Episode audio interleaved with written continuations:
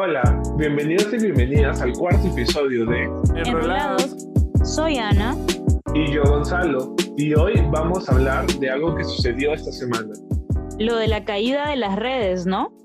Obvio, el lunes Facebook, WhatsApp e Instagram estuvieron muertos por seis horas y créeme, ha sido bastante malo para todos. En esas seis horas se han perdido más de 14 millones de soles entre empresarios y pequeños empresarios. Wow, eso es mucho dinero para esas pocas horas. Es cierto, y de verdad que Internet está bastante partido. Ha habido un montón de comentarios. ¿Tú has escuchado alguno? Sí, una de mis clientes me dijo que gracias a la caída de las redes pudo descansar totalmente y se desconectó. Se hizo su skincare y se pasó todo el día relajada. En cambio, otra de mis pacientes le dio un cuadro ansioso, estaba súper ansiosa porque no podía conectarse con las personas con las que se suele conectar a través de las redes. ¿Cómo fue para ti? En mi caso, yo no le pude enviar los links a mis pacientes para sus sesiones virtuales y he tenido que reprogramarlos a lo largo de la semana, haciendo que mi semana esté súper cargada. Incluso me di cuenta que mi consultorio depende enteramente de WhatsApp. Y la verdad, Ana, eso me asustó. ¿Te sentiste atrapado en las redes? Así es, y ese es el título de hoy. Lo que me llevó a pensar, si Facebook e Instagram dejaran de existir, ¿dejamos de existir? Es una buena pregunta. Y sabes, creo que la respuesta es un poco de sí y no. ¿Por qué? Porque, como ya hemos visto en capítulos anteriores, las personas tenemos una identidad personal y física, pero hoy en día también poseemos algo llamado identidad virtual. Claro, una identidad que está construida en el mundo virtual. Y es que a veces no nos damos cuenta del tiempo que invertimos en crear esta identidad virtual. Lo hacemos cada vez que subimos una foto o cada vez que vamos a publicar algo. Lo hacemos con cierto cuidado y detalle, pues sabemos que mucha gente lo va a ver. Es por ello que buscamos mostrar solo lo mejor de nosotros, ¿no? De hecho, sí. Si te pones a pensar, es la identidad virtual lo que Facebook e Instagram han catalogado como perfil, lo que nos da un sentido de inclusión con los demás.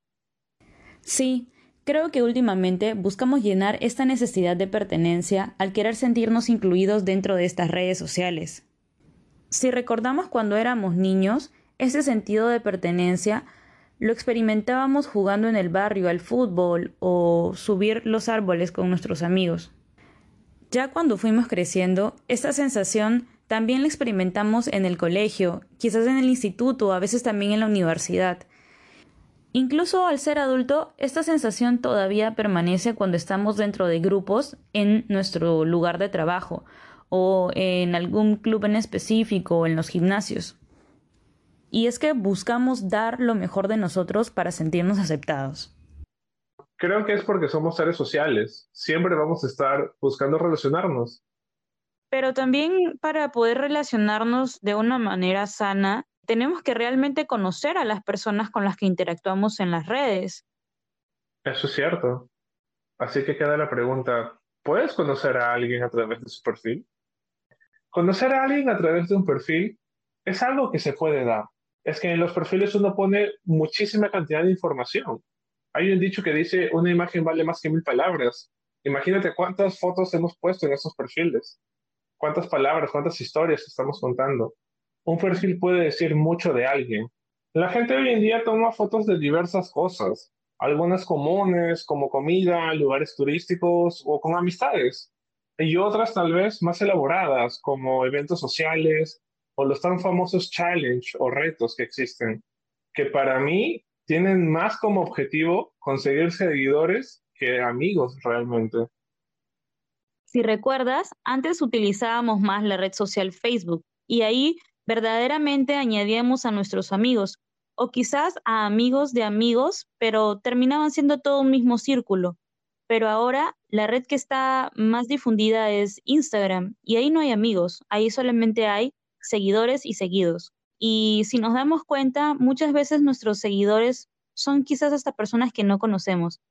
Por eso yo creo que es muy importante poder evaluar quiénes nos siguen y también a quiénes seguimos, porque a las finales, a quienes seguimos van a darnos contenido que también va a poder delimitar de cierta manera nuestra identidad. ¿Qué piensas tú acerca de eso? Yo creo que las personas o instituciones a las cuales seguimos definen nuestra identidad, son parte de lo que somos. A veces van a ir acorde a nuestros ideales y a veces también es bueno tener empresas o personas que vayan en contra para ampliar nuestros conocimientos.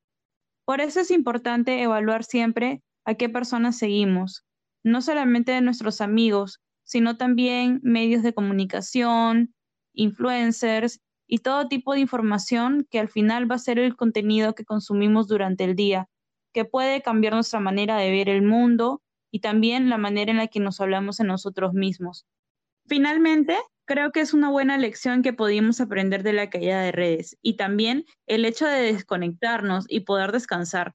A mí me dejó de lección buscar otros medios de comunicación para hablar con mis amigos o, como te dije, mandar los links a mis pacientes y que no podemos poner todas nuestras manzanas en la misma canasta.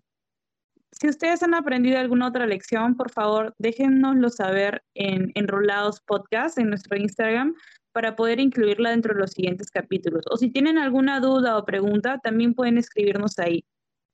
Eso es todo por el episodio de hoy. Espero que les haya gustado mucho. Y esto fue Enrolados.